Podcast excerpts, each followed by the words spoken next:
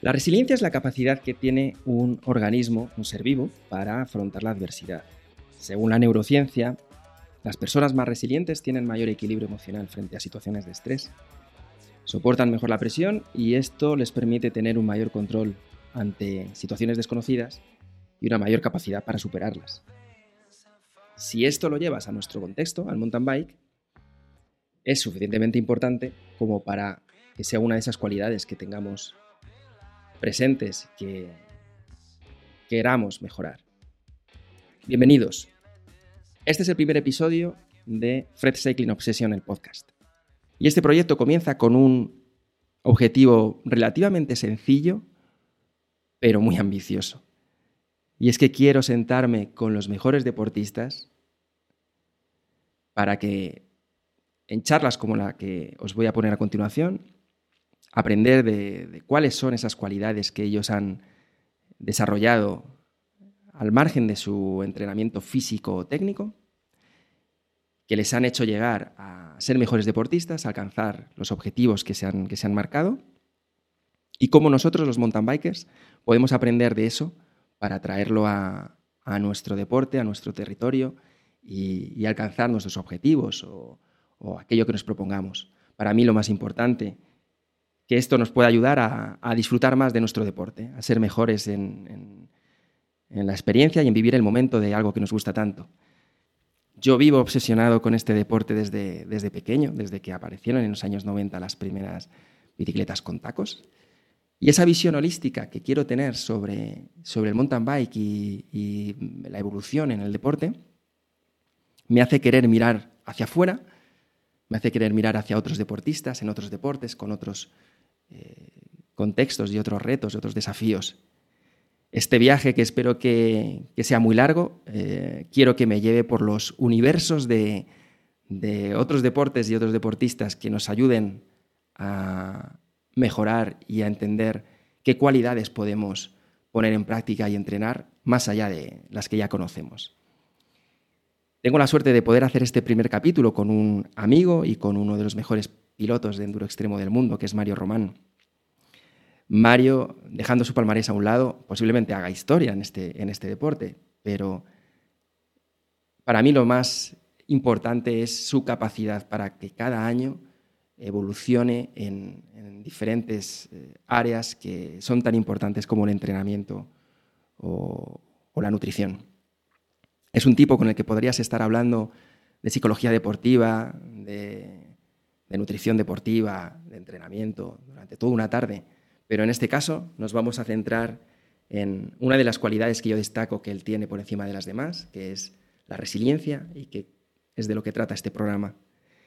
En esta charla de unos 50 minutos más o menos, Mario nos, nos va a contar algunos de sus trucos, nos va a enseñar cómo eh, ha superado él diferentes eh, situaciones y, nos va a ayudar a manejar mejor los nervios, el estrés, eh, superar momentos críticos que podamos encontrarnos en una carrera y nos va a contar anécdotas que todavía, pues, eh, algunas de ellas no, había contado.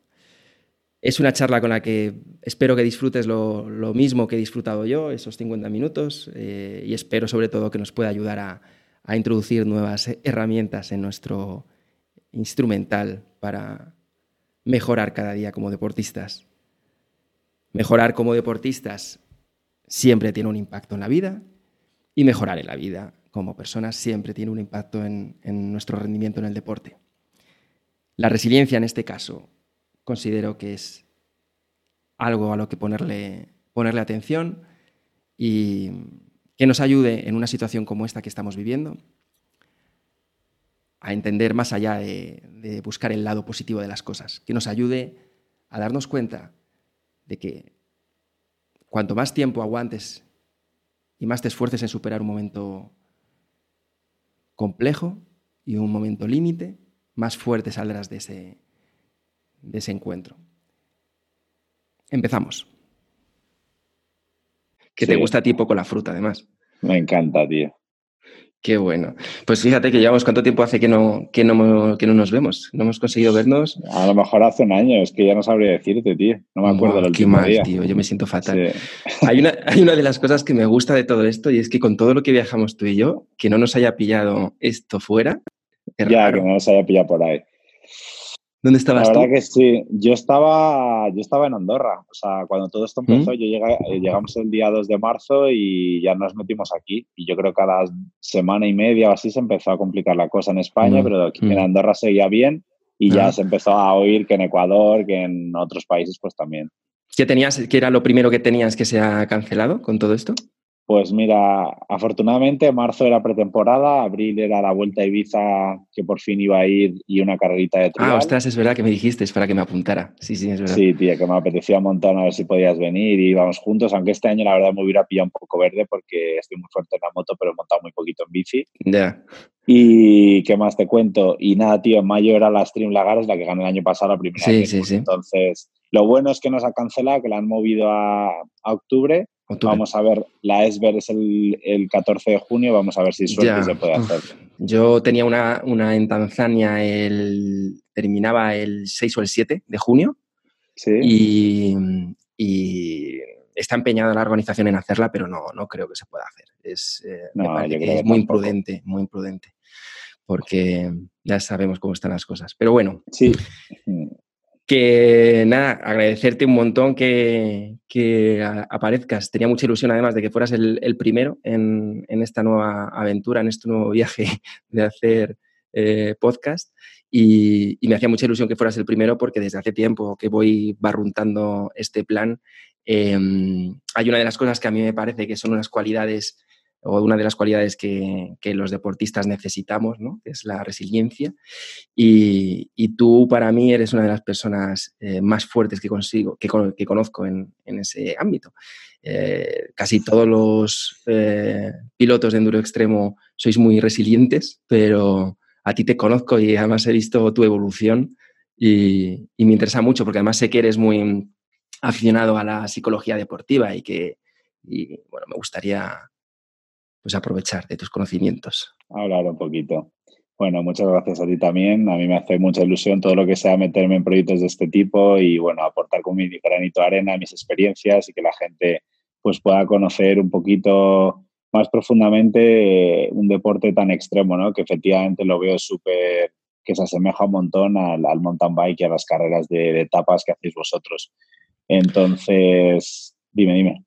No, te, iba a decir precisamente que, que, sí, lo que ocurre es que nosotros no, nos enfrentamos nunca a, momentos eh, tan críticos y tan, tan, salvajes como vosotros en, las, en vuestras carreras, ¿no? A mí, yo es verdad que el enduro extremo no lo conocía hasta que te conocí a ti hace un montón de años. Sabía que había un tipo de, de, motocross, para mí era un tipo de motocross eh, salvaje, pero yo no conocía esto hasta que, hasta, hasta que te conocí a ti y alucino absolutamente con, con con los, desafíos que os encontráis en cada, en cada etapa, ¿no? Y de, y de eso y de, y de los momentos tan eh, extremos que tenéis que superar, eh, yo tengo mucha curiosidad en cómo, cómo se puede entrenar eso, ¿no? Porque la resiliencia es una de esas eh, capacidades que normalmente las, las tienes las, consigues evolucionar cuando alcanzas el momento extremo en el que estás eh, poniéndote en una situación límite y, ahí aguantando y superándola es cuando consigues eh, levantar un poquito más ese, ese listón. Eh, y, tengo mucha curiosidad en cómo se puede entrenar esto, porque es muy difícil que tú puedas simular em, ese tipo de situaciones en tus entrenamientos en moto. Sí, efectivamente es muy complicado entrenarlo. Creo que la mejor prueba a la que nos podemos someter es la competición, es eh, lo que de verdad ha podido hacer, una de las cosas eh, fundamentales que ha podido hacer que me haya ido, haciendo más fuerte durante todos estos años, porque me he enfrentado a pruebas durísimas, mm, no, en cuanto, no solo en cuanto a dureza técnica, dureza del frío, del calor o dureza física, sino dureza de cosas que me han pasado en la moto, he tenido que, arreglar averías mecánicas sin disponer de esa herramienta o de ese repuesto, eh, pedir ayuda en un pueblo, rellenar de una manguera de una casa el anticongelante de la moto y acabar la carrera. Ese, era el tipo de cosas que quería que me contaras en algún momento. Estoy alucinando porque has soltado de repente 5 o 6, que es como, ¿cómo, cómo, cómo espera, espera, refrigerar la moto en una casa? Si quieres, pues mira, eh, cuando empezaba en Enduro Extremo, en 2014, todavía era piloto de enduro y estaba pues, terminando la temporada, ya tenía claro que me iba a dedicar al enduro extremo porque el enduro digamos que es un deporte más de velocidad y el enduro extremo es velocidad, pero a ver quién supera la, prueba, ¿no? A ver quién llega a meta, porque hay veces que empezamos 2.000 pilotos y terminamos 2, 3, 4 y 5, o sea, es, es de verdad muy extremo. Entonces, pues como te digo, ya estaba dispuesto a cambiarme y me decidí ir a Stream Lagares, que es una de las más famosas del mundo, y a Ocupacha, en Ecuador, a 3.000, 4.000 metros de altitud. Además, ¿Y no habías corrido nunca en, enduro extremo? Había hecho alguna carrerita. Al final yo he hecho trial toda mi vida, que es, digamos, la base de, la técnica del off-road, mm, del motociclismo. Entonces tenía la noción de hacer obstáculos y obviamente subir trialeras y demás, pero de ahí enfrentarte a los desafíos tan extremos que me esperaban, pues no, no pensaba que iba a ser así.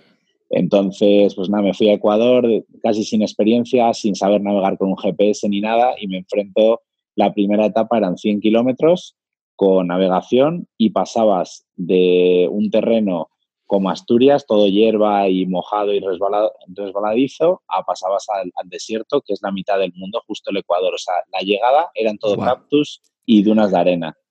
Entonces, eh, fue una carrera súper extrema donde me pasó de todo. Nos encontramos hasta unos campesinos que no estaban de acuerdo con la organización, aunque sabían pedir unos permisos y nos habían cerrado con alambres de espino el recorrido no podíamos continuar. Nos tocó Sin que la organización se, diera cuenta no, de eso. No, no, no. Había, había uno de los de organización con la moto intentando llegar a un acuerdo, ofreciendo dinero. Al final nos tocó subirnos un muro de dos metros y pasar las motos por la valla entre varios y conseguimos seguir.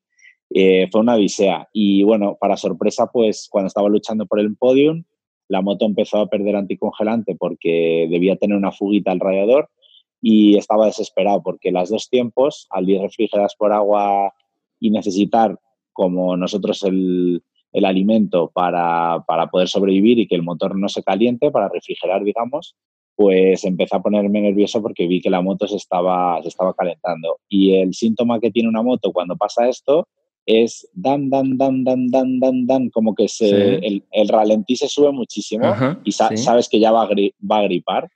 Con lo cual, pues nada, una de las bajadas que tenía, vi que estábamos llegando a una... Yo desesperado, buscando cuándo me iba a acercar a una zona de población, pues estábamos en medio del Pichincha, que es un volcán. Y bueno, pues al final, en el kilómetro 79, me acuerdo que bajábamos y yo suplicando que por favor bajásemos hasta el pueblo. Y efectivamente bajábamos muy cerca del pueblo me desvié un kilómetro y medio, me metí en una calle y empecé pues, por las casas a ver si veía a alguien. Rápidamente en, en, Latinoamérica es muy sencillo ver, ver personas por la calle. Vi a un niño y le pregunté, ¿tienes, ¿tienes manguera? Y me dijo, como que se asustó y se metió para adentro. Y salió su madre y me dijo, ¿qué quieres? Y digo, quiero agua. Y dice, no tengo. Digo, no, no, agua para la moto, agua que no Da igual que no la iba a beber.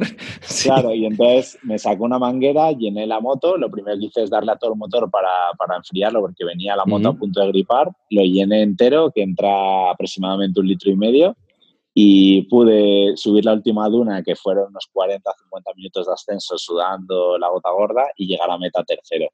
Y fue una, fue una odisea. Entonces, son las pequeñas cositas que te digo que hacen que, ya no sé si la resiliencia o sea, una parte es la resiliencia y otra es la que hace que, nunca te rindes, nunca te rindas y siempre busques una, una segunda opción o, o. Claro, pero eso es, una, eso es una cualidad que, has adquirido en esos momentos. O sea, en esos momentos de resiliencia en los que eh, te estás enfrentando a una situación crítica y esa capacidad para superarla en las primeras veces eh, comienza a darte a ti un, instrumental que, te capacita. Tú entiendes que te capacita, que, vas a poder superar eh, los desafíos que se te van sucediendo y seguramente que esa persona que se fue a esa primera carrera no tiene nada que ver con, la que, con, el Mario Roman que la terminó, porque te demostraste que superaste unas cosas alucinantes, pero es que además de esa persona que terminó esa carrera a la persona que, por ejemplo, el año pasado en, en Esber eh, alucinamos. No, no,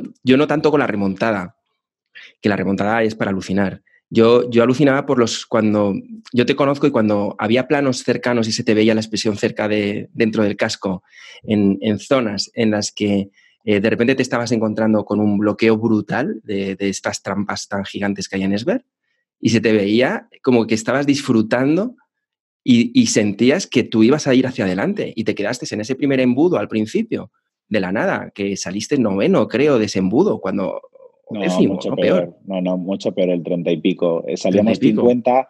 Para que lo entiendan un poco los oyentes, eh, Esber es una carrera que empieza en 2000, se clasifica en 500 y salimos 10 parrillas de 50. Pues en la salida salimos, además había un charco de casi medio metro de agua, ya llenos de agua enteros y tal. Y al poco de salir, pues yo creo que iría al 15 o por ahí, se me cayó un niño delante, un niño que, es muy bueno y pues tampoco le quería pisar la pierna porque podía haber acelerado, pero bueno, frené y me quedé atrapado ahí pues unos 20 segundos. Cuando salí de ahí era una nube de polvo, no veía nada y debí salir pues eso, cerca del 30 y pico. La verdad, en ese momento no pensé ni en la posición final, ni en qué mierda de situación, ni yo quería salir bien porque el objetivo era salir delante y hacer mi carrera, porque el problema de esta carrera es que se enfrentan dos, 2000 pero solo 5 o 10 estamos preparados para ganar y yo soy uno de ellos. Entonces es muy complicado decir, la gente sale a tope, pero luego no tienen nada que hacer conmigo, pero a la vez sí que son un obstáculo. Entonces es muy difícil eh, enfrentarte a la carrera cuando ves que ya no ha salido bien. Entonces, como te digo, ahí se nota el trabajo psicológico que he hecho con mi, con mi psicólogo deportivo todos estos años, que hacen que ya no esté esperando un resultado, un simple número o que esté en el futuro, estoy en ese presente. El presente es que se ha caído alguien, me he quedado atrapado y tengo que intentar salir lo más rápido posible y avanzar. No, ya no te pones una meta de un resultado. Y poquito a poco, cuando me quise dar cuenta, no habían pasado ni 15 minutos, iba quinto. claro, pero es que en vuestro, en vuestro deporte, en una carrera además como esa, bueno, en todas las carreras de enduro extremo, os estáis encontrando constantemente eh, nuevos, eh, nuevos desafíos que no tienen nada que ver con el anterior. Yo recuerdo que había una cascada de hielo que no sé si eran 200 o 300 metros, eh, la zona esta de las rocas, no sé cómo se llama, que, que, que hay... dinero.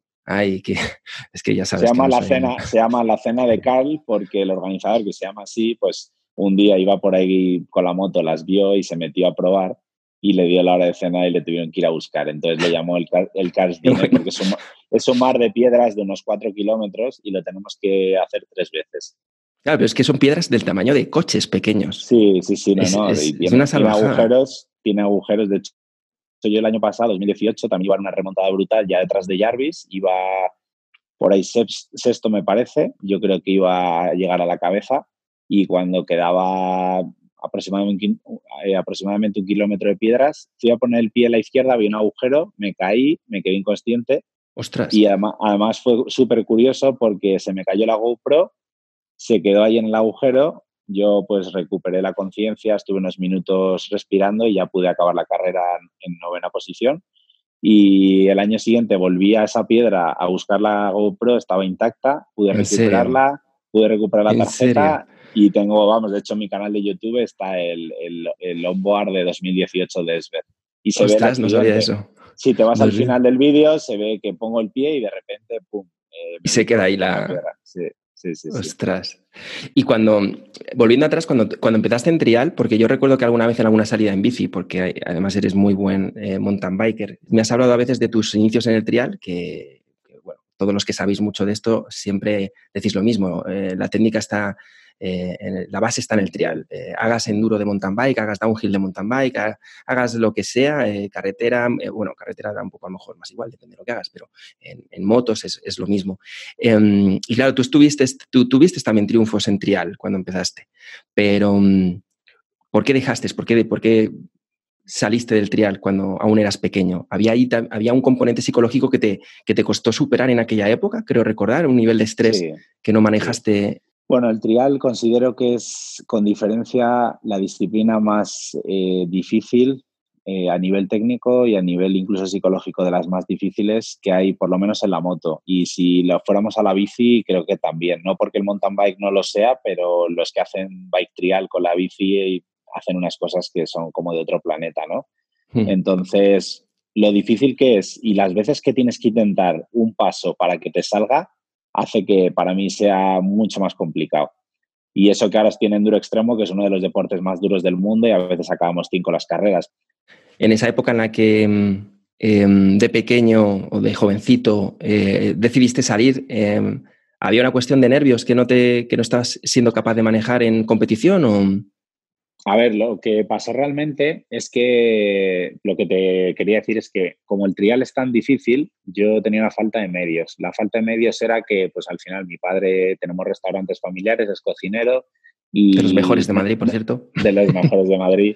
Y no tenía, no tenía la posibilidad de salir a entrenar en roca entre semana. Solo podía ir los domingos, que mi padre cogía el día libre, a rocas para que lo entendáis, el trial, pues como es un deporte de habilidad y de técnica, pues necesitas estar en rocas. Donde yo vivía eran todo cuestas de tierra, que obviamente te valen para coger otro tipo de habilidades como acelerar, como giros cerrados, etcétera, pero no cogías esa habilidad. Entonces, me fue muy bien en junior, en cadete, en juvenil. Cuando era pequeño, siempre subcampeón de España, campeón de Madrid en todas las categorías.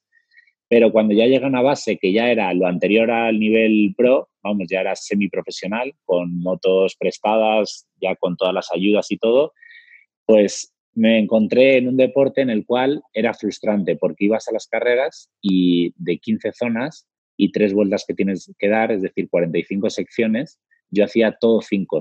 Todo cinco significa que entraba y ya me, me caía. Cinco es la puntuación máxima. En trial hay cero pies, que sería pues limpio. Vale. Un pie, un pie, dos pies, tres pies o cinco, que es fiasco, pues es una caída o que vale, se te cae la moto o lo que sea, ¿no? Entonces, claro, cuando tú vas a una carrera y haces todo fiascos, es muy frustrante. Es como si tú en una etapa de, bici no pudieras acabarla. Sí, sí, sí, sí.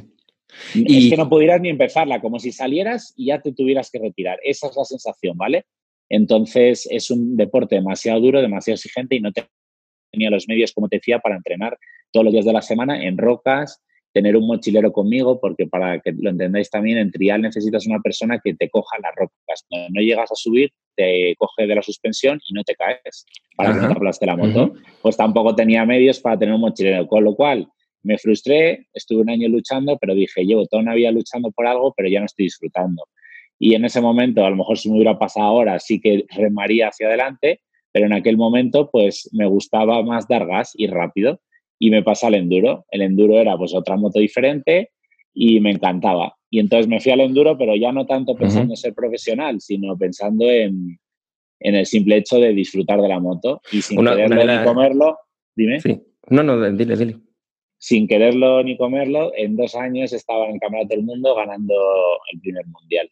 Es que es una, hay una doctora que, se llama Lucy Hone, que, que, es una experta en resiliencia y todo esto, y dice que una de las cualidades, por ejemplo, de la, de la gente resiliente, que es que es, difícil el término, em, es precisamente esa, es eh, tener la habilidad para no, dejar pasar las cosas que consideras que en las que ya no puedes progresar o en las que eh, por las limitaciones o por las faltas de recursos, por lo que sea, eh, no tiene sentido que sigas pegándote contra esa piedra porque no te hace más grande y, sabes elegir las que sí te pueden hacer más grande, ¿no?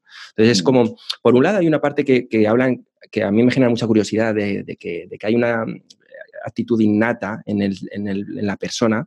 Eh, hay personas que, que, ya nacen o nacemos, porque yo también me considero un poco así, eh, con esa capacidad de, de, aguantar esos momentos difíciles y superarlos y hacerte un poquito más grande cada vez, pero luego es algo que claramente se entrena ¿no? y, que, que hay que someterse a ello. Pero, pero hay una serie de ejercicios que a mí me parecen eh, interesantes y que no sé si, si, tú tienes algunos de ellos, como hablabas antes, ¿no? Ese, ese taponazo de Esber del año pasado, que yo pensaba que era, pues no, no, no sé por qué pensaba que estabas un poquito más adelante, pero ¿qué piensas en ese momento cuando tienes, eh, cuando, cuando, estás ahí? Es, es, tirar para adelante, es eh, salir lo antes posible de esto, pero es inevitable que tú, que eres un piloto de los que estás siempre en el top 3, top 5 de cualquier carrera del mundo, eh, tú vas a ganar cualquier cosa que haces.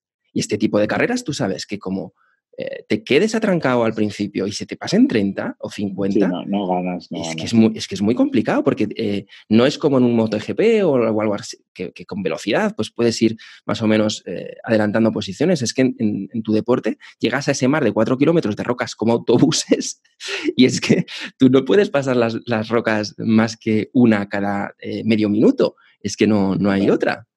Entonces, ¿qué, hay alguna técnica, hay alguna cosa que tú haces eh, que a nuestra escala de, mountain biker amateur nos pudiera eh, ayudar para situaciones mucho más, eh, claro, a nuestro nivel.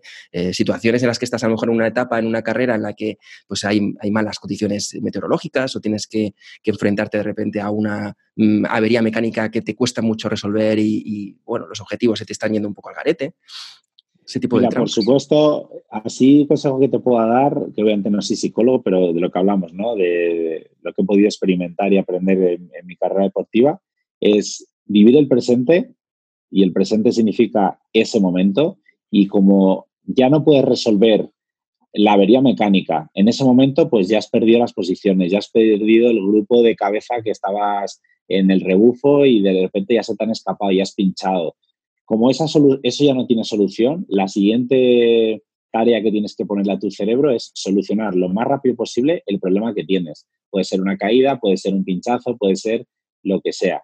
Entonces, cuando ya has solucionado ese problema, ahí ya puedes pensar en, ya no en ganar, porque a lo mejor ni ves a los del grupo de cabeza, en intentar que te saquen lo menos posible. Entonces, sería, estos serían los pasos.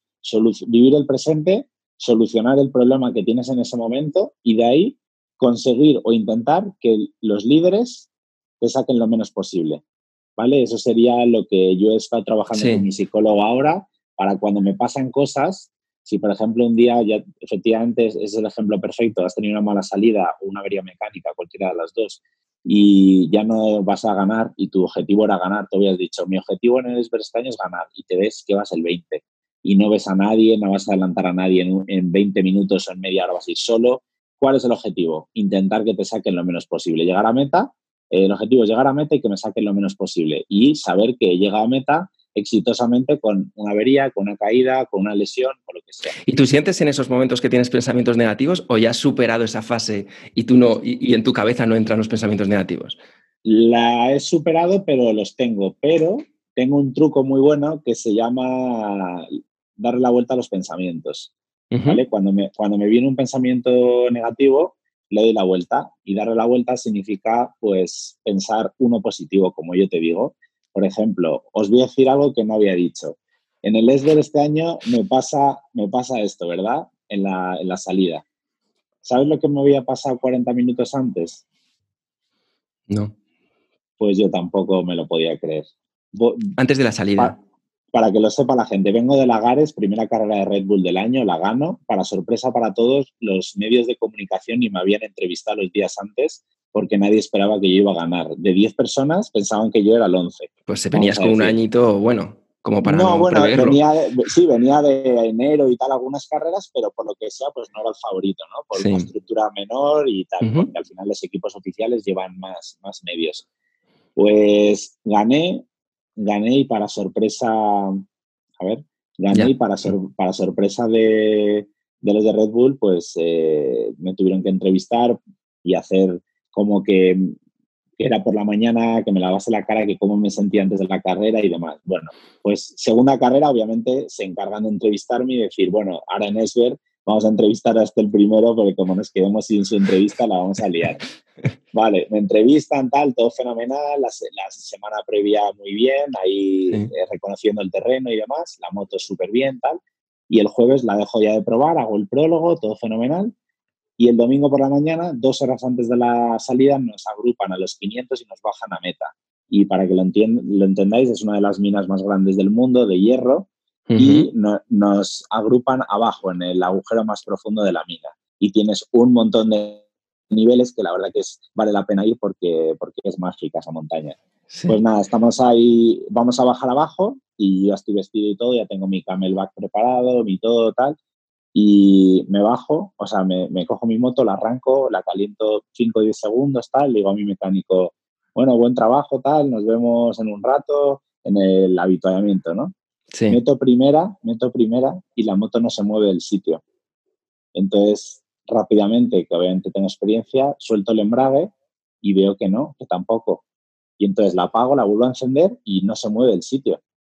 Y entonces rápidamente era el embrague. La tumbamos en el suelo, se ponen rápidamente con una llave de 8, se quitan todos los discos del embrague todos los pilotos ya bajando para la parrilla. O sea, ya, yo ya, pensaba que me iban a agrupar el último y tal. Bueno, el último de los 50, porque Claro, es que yo, claro, es que, claro, pero eso no lo hemos hablado, pero yo recuerdo en Red Bull TV decir, ¿por qué Mario no está entre el eh, que está con los de arriba? Pues Mario estaba arreglando la moto.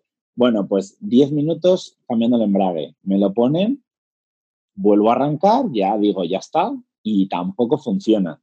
Entonces ya sí que cogí la moto, la moto 2, la de entreno, me fui a dar una vuelta por las montañas, 10 minutos a respirar, te lo juro. O sea, a respirar y a decir, ¿por qué me está pasando esto? O sea, quiero ganar esta carrera, creo que este año es el momento de forma mejor de toda mi carrera deportiva y no me puede estar pasando esto. O sea, ha ido la moto perfecta toda la semana, he hecho el prólogo increíble. ¿Qué está pasando? Entonces, lo que te digo, tuve pensamientos negativos, pero me cogí la moto, me fui por ahí a respirar y me dije a mí mismo, ¿sabes qué? Con lo que has hecho en Lagares, si hoy no puedes salir o hoy no puedes demostrar lo que, pues, lo que vales, no pasa nada, porque no ha sido tu culpa. Tú has hecho tu trabajo, has venido aquí con disposición de ganar, pero el mecánico, por lo que sea, se ha equivocado, ha puesto unos discos de embrague con una medida errónea, porque era el único problema, y te tienes que ir a casa así. Pues dije, yo voy a ser feliz igual. Me iré al cash dinner, miraré cómo pasa Jarvis y cómo pasan los otros, y de verdad, ¿eh? bajé otra vez al paddock a ver a mi mecánico. Obviamente el problema estaba resuelto, porque con dos discos de embrague distintos que ya cambiaron, ya lo consiguieron. Y, ya me subí a mi moto, bajé a la parrilla obviamente bastante disgustado, porque quieras que no, ya sabía que iba a bajar último, me habían puesto en donde más agua había, había un metro de agua. O sea, ya, salí con el agua tapándome las botas, ya me entraba todo el agua dentro. Ya de, eh, primeras. de primeras, en el sitio peor de tal. En fin, que me vinieron muchos pensamientos negativos, pero fui capaz de evadirme y decir, lo que te digo, deja el resultado atrás, Mario, solo piensa en disfrutar hiciste un gran trabajo hace tres semanas en Portugal, diviértete.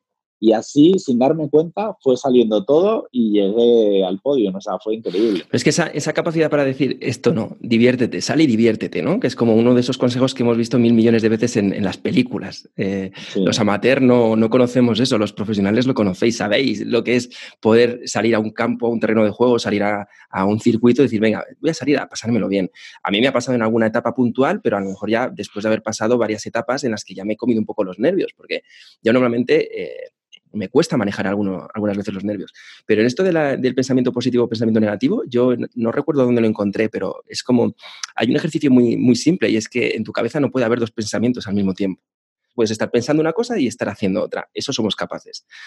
Algunos con alguna más habilidad, con, mejor habilidad, pero no puedes estar pensando en dos cosas a la vez, solo puedes pensar en una. Entonces tú, si vas ejercitando poquito a poco y detectando que, que un pensamiento negativo te puede llevar a otro más grande que te puede al final comer y que, que no te va a capacitar a llegar un poco más lejos ni a conseguir nada. Entonces, es un ejercicio muy simple. no puedes pensar nada más que en una cosa. Intenta elegirla y darle la vuelta, ¿no? Pero yo, por ejemplo, en, las, en vuestras carreras, ¿no? Hay algo que em, yo, como te digo, sigo aprendiendo a mejorar cómo, cómo, puedo controlar mis nervios, ¿no? A mí me pasó una vez, por ejemplo, eh, cuando me saqué el carnet de moto. Yo había montado en moto toda mi vida, pero no tenía carnet. Y a los 20 años o por ahí decidí que ya era hora de sacarme el carnet no tenía moto, no, no, estaba circulando por aquella época, pero yo montaba en moto súper bien y me apunté, fui a, fui a las clases, eh, no sé cómo es ahora, pero en aquella época pues era un circuitillo que tenía ahí unos conos, unos palos, te subías a un listón y tenías que ir en equilibrio 10 eh, metros, ¿no? Ese tipo de cosas. Y yo me lo hacía desde el primer día en, en, la escuela, me lo hacía con, con, una mano, no tenía ningún problema. Era el, el, el alumno más aventajado, sin duda. Y, fuimos al examen, todos los que nos examinábamos de la, de la autoescuela ese día, y el, profesor siempre decía, bueno, vosotros tranquilos, eh, eh, Alfredo va a salir el primero, eh, vosotros seguir a Alfredo y lo que haga Alfredo. Y, yo, bueno, no pasa nada, yo salgo el primero. Pues salí, hice un 5 de esto de trial, me comí el primer cono y me caí, tío. O sea, me, me, devoraron los nervios, no sé, no sé cómo, y es, es, algo que a mí toda la vida me ha pasado un poco, ¿no? Hay, hay, hay, momentos, sobre todo de habilidades y de cosas así, que en vuestro deporte, e, esos momentos que además no sé por qué os lo suelen poner siempre al final, que hay un rampón imposible y está, hay 5.000 personas abajo animando y llegas tú ahí y tienes de repente, no, no, sé en qué carrera ha pasado y a lo mejor me equivoco, en España, en España. hace poco en España, ¿no? Está, tenías a Jarvis ahí arriba Sí, la adelanté en el final y subí el arco de Red Bull y fue increíble. Pero es que ese, ese tipo de momentos, cuando, porque os tenéis que parar abajo para encarar la subida. Un poquito te paras. Sí, medio segundo a revolucionar la moto y limpiarla, sí. Claro, y está toda la gente, Mario, Mario, gritándote como loco, saben que está Jarvis arriba, es el, es el momento. No te pones nervioso, nada. O sea. Es que es muy complicado ponerse nervioso porque digamos que ya tienes todo perdido o todo ganado a la vez, ¿no? Entonces, como yo lo que hago, creo que algo que he aprendido ahora desde que hago un duro extremo, desde, como digo, el 2014, es que hasta la bandera de cuadros nada está decidido. Por eso, mira, hoy estaba en el rodillo haciendo dos o tres horas y me he puesto vídeos míos de onboard que tengo, pues justo el de esa carrera de Hispania, dura tres horas 03 y me lo he visto en dos sesiones de rodillas, me lo he visto. Y estaba flipando porque la gente me anima un montón. Había pues 12.000 o 15.000 personas eh, animando y es increíble en una vuelta de 17 minutos cuántas veces escuchas vamos Mario. Y muchos de ellos pues te dan otro tipo de halagos y tal y algunos te dicen ya lo tienes hecho. Y siempre que oigo eso, por dentro, aunque no les contesto, pienso, no tengo nada hecho. voy, voy, primero y tengo dos minutos de gap del líder pero no tengo nada hecho. O sea, se me puede parar ahora la moto, me puedo romper un pie, me puedo cansar y dar un calambre. Es que te puede pasar tantas cosas. O te puedes quedar en la última cuesta y que te adelante Jarvis. En este caso fue al revés, pero podría haberme pasado a mí. Entonces, hasta la bandera de cuadros, a mí me da igual que haya 5.000, 10.000, 15.000 personas mirando, animando, que haya un arco de arriba. Solo sé que tengo que ir perfecto y no cometer errores. Mm. Pero bueno, también es muy difícil porque llevado al profesionalismo, digamos que los que me escuchéis diréis, pues que lo cuenta como muy fácil, ¿no? Para nada, yo he tenido que superar muchas barreras, mucho trabajo psicológico, muchas malas experiencias que me han llevado a esta capacidad de superación y he logrado entender un poco cómo funciona todo este sistema.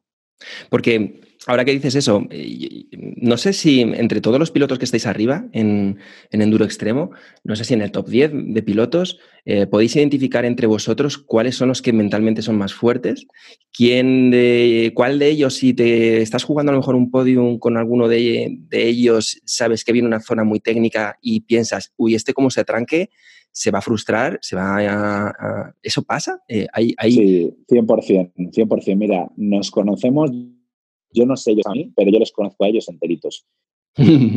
Según qué tipo de carrera, para que lo entendáis los del mountain bike, en enduro extremo hay carreras de dos horas durante el año, de Red Bull también, o sea, no son menos importantes, hay carreras de ocho horas con cinco etapas, cinco días. Entonces tienes que estar preparado para todo, depende de la época del año te preparas de una forma o de otra, porque cada mes a veces tienes dos semanas que son distintas completamente. Y otra de las cosas es la de los pilotos. Digamos que hay pilotos que sabes que si la etapa es rápida va a ganar el sudafricano, que es mi compañero de equipo, porque está muy acostumbrado a ir muy rápido y aunque tú lo ves como que se va a matar, el tío no se mata, o sea, va, muy seguro. Cuando llueve, sabes que los ingleses van muy bien, pero los españoles, como Alfredo y yo, también hemos aprendido mucho a ir en condiciones resbaladizas y podemos ganarles. Entonces, cuando hay roca, de pronto sabes que hay tres que pueden estar muy bien porque han hecho trial. En fin, como que ya nos conocemos y sabemos, yo cuando voy luchando con un rival y queda media carrera, ya sé que va a ser entre él y yo la carrera o ya sé que le voy a pasar en cualquier momento y voy a ganar yo y sabes perfectamente las debilidades que puede tener, ¿no? Y a, nivel psicológico, sobre todo, las, las, conoces, ¿no? Esa es una parte de la estrategia, porque os enfrentáis, los, os enfrentáis al mismo circuito, os enfrentáis a, los mismos problemas y lo que se ve muchas veces por la tele. Yo recomiendo que el que no conozca este deporte eh, alucine, porque si, si, son además aficionados al mountain bike, eh, en el enduro extremo, gracias a Red Bull lo pueden seguir en, algunas de las carreras, porque no existe un campeonato del mundo, ¿no? Existe un circuito que más o menos apadrina a Red Bull, pero que, lo ha transformado de un año para otro y de repente ha metido otro tipo de pruebas y, es, eh, no, existe un campeón del mundo como tal, existen un montón de carreras y algunas son independientes, otras forman parte de un circuito, ¿no? Pero yo, animo a que a que lo vean, sí, efectivamente. Es como un World Ranking más o menos con seis carreras, seis, ocho carreras, de las cuales dos son de velocidad, de enduro, lo que yo hacía antes, y seis son de extremo. Y como te digo, pues hay carreras de dos horas y media y hay carreras de ocho horas. Entonces, no todas son en streaming, no todas se pueden ver en vivo, pero siempre se hacen reportajes de media hora que se pueden ver durante todo el año. Bueno, y están tus on-board, que son una. Y luego también, pues, al, final, al final, pues siguiéndonos en redes sociales y en YouTube, pues también tenemos vídeos que, se pueden poner un poquito en contexto de lo que es eh, el enduro extremo. Sí, a la gente que está empezando, em, tanto en mountain bike como en lo tuyo, ¿no? Vamos a poner los dos casos. Vamos a imaginarnos un chaval que, que, está empezando en lo tuyo y un chaval que está empezando también en el mountain bike.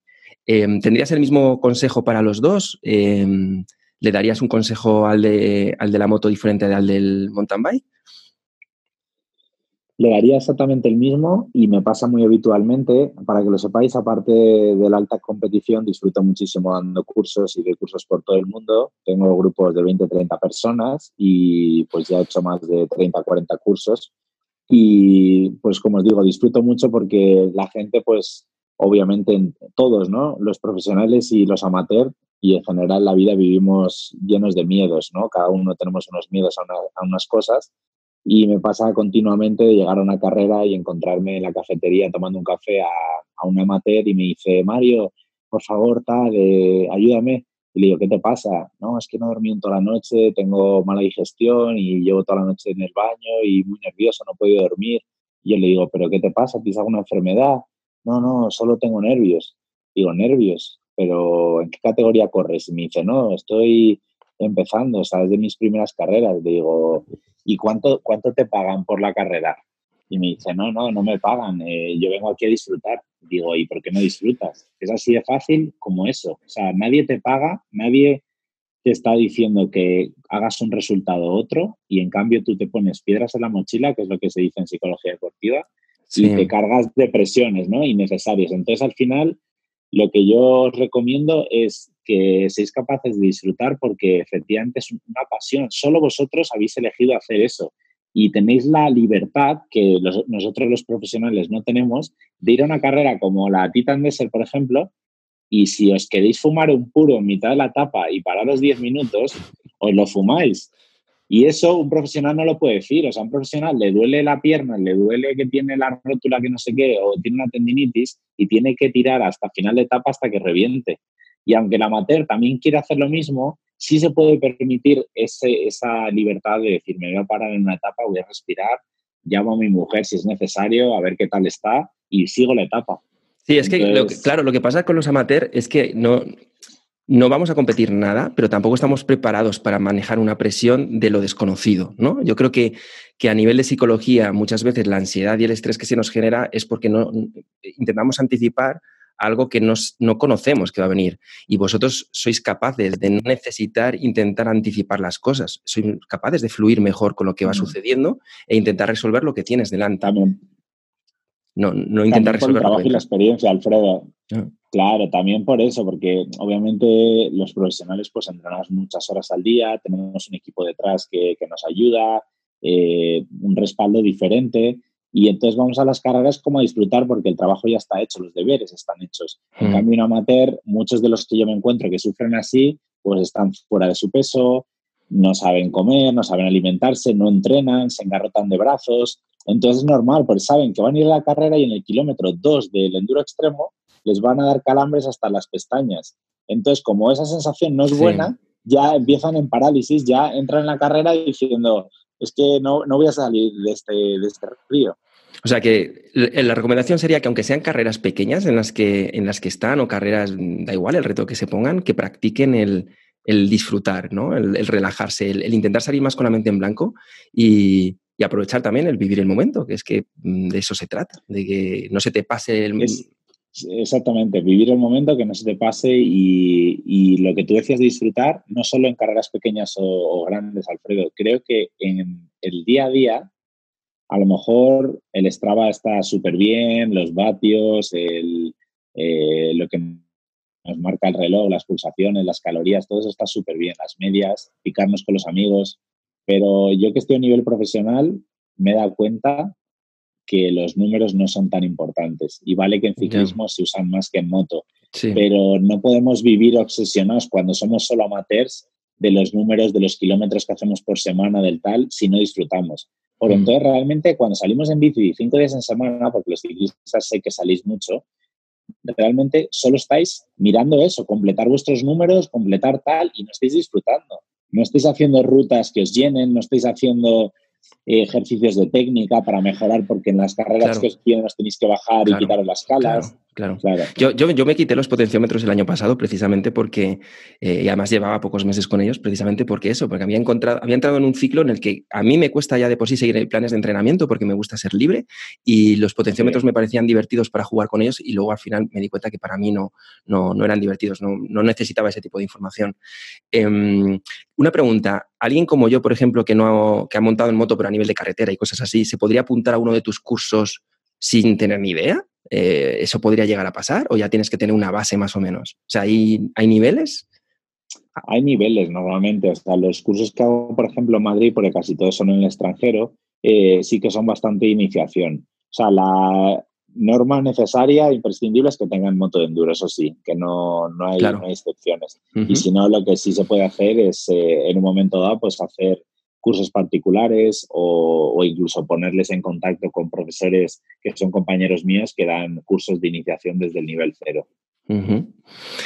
Y ya, pues, como vamos a ir terminando, que se nos ha hecho y ya te estoy robando demasiado tiempo, para mí es todo un lujo haberte tenido el, primer día, la primera sesión. Eh, eres una de las personas que más respeto a nivel deportivo y, no solo porque te conozco, eh, sino porque sé eh, las cosas a las que te has enfrentado y sé lo que te esmeras en, superarte y en ser mejor cada día.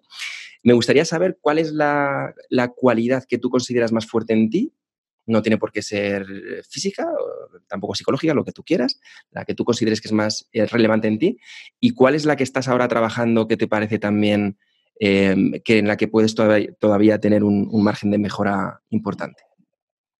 Pues mi mejor cualidad a día de hoy aparte que el físico, pues eh, considero que estoy a un nivel muy alto, es sin duda la cabeza. Respecto a mis rivales, creo que soy de los pocos que tiene su psicólogo deportivo desde 2014, que intento semanalmente, no es una terapia, pero hablar con él, comentarle mis impresiones, cómo me ha ido los entrenos, qué me ha pasado por la cabeza en la última carrera, haya ganado o haya perdido, porque muchas veces yo gano y no estoy contento, porque he cometido errores, porque está muy cerca de perder la carrera, porque he podido ir más rápido, porque tengo que mejorar en esa disciplina o en esa, ese terreno de roca suelta, en fin. Al final, eh, creo que el trabajo que he hecho psicológico estos años me está, me está marcando la diferencia respecto a mis rivales, lo, lo, puedo ver como...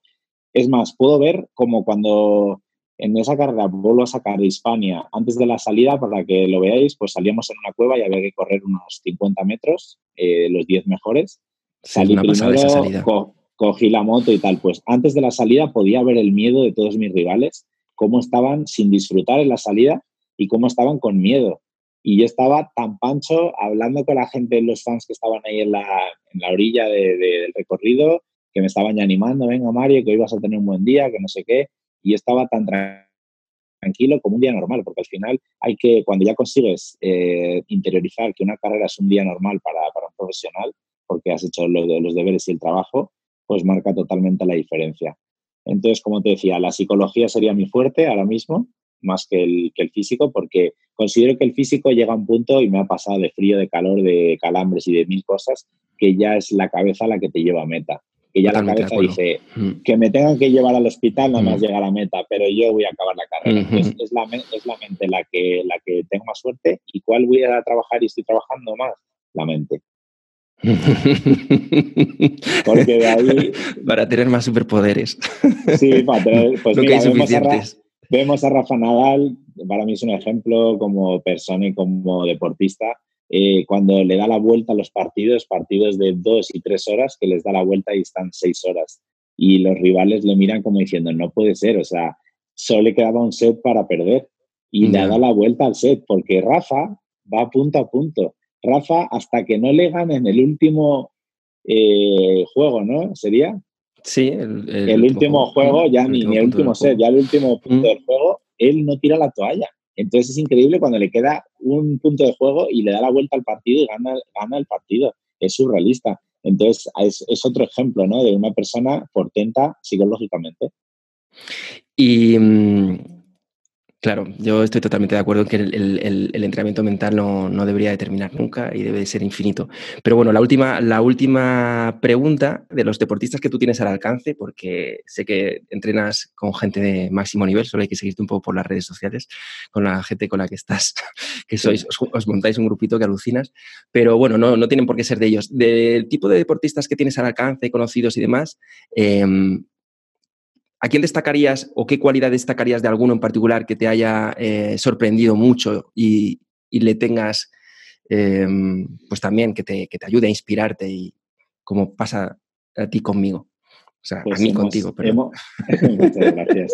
Pues hemos, hemos hablado de Rafa Nadal y bueno, es de un deporte totalmente diferente para no hablar solo de motos o de bicis, pero ya volviendo a las motos y al deporte en el cual me inicié y el que me ha dado tanto tanta satisfacción y tanto aprendizaje ha sido el trial, pues sería Tony Bow. Tony Bow, para los que no le sepáis, pues es 27 veces campeón del mundo. No hay muchos deportistas en ningún deporte que hayan logrado mm. todo eso, eh, además consecutivo, porque desde que empezó, creo, a ganar con 15 o 16 años y no ha parado. O sea, ha estado ganando todos los años. Tiene tantos, para los que no sepáis, porque tienen dos mundiales al año, indoor y outdoor. Entonces gana dos al año. 27 títulos y ahora pues tengo la oportunidad y la, suerte de compartir con él. Vivimos a cinco minutos aquí en Andorra y, entrenamos muy a menudo a, diario y es surrealista como la humildad que tiene, cómo trabaja, cómo se supera. Eh, no tiene una hora definida en el entrenamiento, es decir, él, él empieza y para para los que no sepáis, pues bueno, eh, os recomiendo que os metáis en sus redes y veáis lo, que es capaz de hacer con una moto. Pues él se pone una gincana, por así decirlo, y hasta que no le sale el vídeo, hasta que no le sale el vídeo del día, porque es así, él llega y dice, a ver qué vídeo hago hoy, Sí. Eh, se puede tirar hasta, un buen entreno. hasta las 5 de la tarde sin comer, Alfredo. O sea, llegamos a las 10 y hay días que llegamos a las 5 de la tarde a comer y ya no nos dan de comer, ya pues o nos compramos algo por ahí o lo que sea, porque es que no se va, o sea, los que estamos con él ya nos caen las gotas de sudor más que a él porque no se va y dice, se va a lesionar, o sea, se está cayendo de culo desde dos metros de ropa. Y sigue y sigue hasta que hace el vídeo completo de... Eh, hasta que no le sale. Y lo del, vídeo, lo del vídeo realmente es un reflejo, pero eh, a lo que le importa es hacerse el paso, o sea, que le salga. Mostrarlo a la gente es como, algo positivo y porque le gusta darle a sus fans lo que, lo que le piden, ¿no? Pero él lo hace por él, porque de verdad. O sea, que sería esa determinación sería esa, determinación que además es que los campeones de trial o la gente que es muy buena en trial la, la, demuestra muy de pequeños. Seguramente a que a ti te ha pasado, porque de hecho tú tienes además unos vídeos que no sé si los seguís haciendo, en los que hacéis estos retos, estos juegos de yo voy a hacer esto y luego tú lo tienes que imitar. ¿no? Eso que era muy divertido. Recuerdo que lo hacías con Nacho, con Nachete y con, otros pilotos. Y, eso es, es, lo que, es lo que comento. Esta, esta mm, eh, perseverancia de voy a hacer el caballito hasta allí y hasta y si no llego hasta allí voy a estar haciéndolo, intentándolo hasta que llegue hasta allí, ¿no? Es como quiero hacer toda esta línea en equilibrio hasta allí. Y, de niños jugábamos a eso. Lo que pasa es que algunos pues tenían una determinación mucho más eh, extrema y luego pues a, esto llegáis. Así que, pues nada, te agradezco mucho que, hayas estado y, bueno, pues que en estos días te, os cuidéis, que para vosotros es más complicado que para nosotros, porque yo estoy entrenando menos, tampoco necesito entrenar tanto. Eh, pero para vosotros, pues eh, será más complicado. Así que. Mm, bueno, yo lo intento llevar de la mejor manera. Al final, lo que hemos hablado hoy es aplicable a toda esta situación. no, tengo una, no tengo una fecha definida, no sé cuándo voy a llegar a la meta, que sería cuando podemos salir. Pero mira, pues sigo, sigo trabajando el día a día y disfrutando lo que más puedo y ya está. Yo sabía que la pregunta de qué, qué tal estás iba a ser, pues estoy bien, porque, porque sé que tú siempre estás bien, eh, psicológicamente eres súper fuerte, eso no quiere decir que no te pasen cosas, porque a todos nos pasan cosas, pero el vivir día a día y el estar, yo los, los primeros días de todo este aislamiento sí que estuve muy bien, luego tuve un par de días un poco despistado, sin, entender muy bien las emociones, estaba simplemente despistado, pero enseguida me he vuelto a colocar en, mi rollo y aprovechar un montón los días y estoy contento, estoy preocupado por la gente que lo está pasando mal, como todo el mundo. Total, total, pero, total. Pero bueno, estoy bien, o sea, este, somos privilegiados, así que... Sí, no nos podemos quejar, y dar gracias y sobre todo valorar cada momento. Creo que esto nos va a hacer valorar hasta salir a la calle y todos los pequeños detalles de la vida, ¿no? Total, total. Voy a dejar en, los comentarios del, podcast y como seguramente lo pongamos también en vídeo, em, la información para tus cursos y, bueno, pues un montón de cosas que, de proyectos en los que estás metido que son interesantes. Hoy he empezado a hacer un entrenamiento de la aplicación de entrenamiento de, Powering. Sí. Ah, qué guay. que, me dijiste si la he probado. Bueno, eh, eh, me he saltado al primero, he ido al segundo directamente, que el primero me, parecía más relajado. Pero bueno, voy a poner toda esa información para que, la gente la pruebe, ¿vale? Fenomenal, muchísimas gracias. Pues nada, muchas gracias a ti y, que estéis muy bien. Vamos hablando, ¿vale? Vale, cuidamos mucho. Un fuerte abrazo. Un abrazo. Un abrazo. Chao, chao, chao. Keeping me captive, put locks on the doors. Did your best to scare me off, try to put to rest my voice, try to make me think I don't have much of a choice. Pushing me when I was down,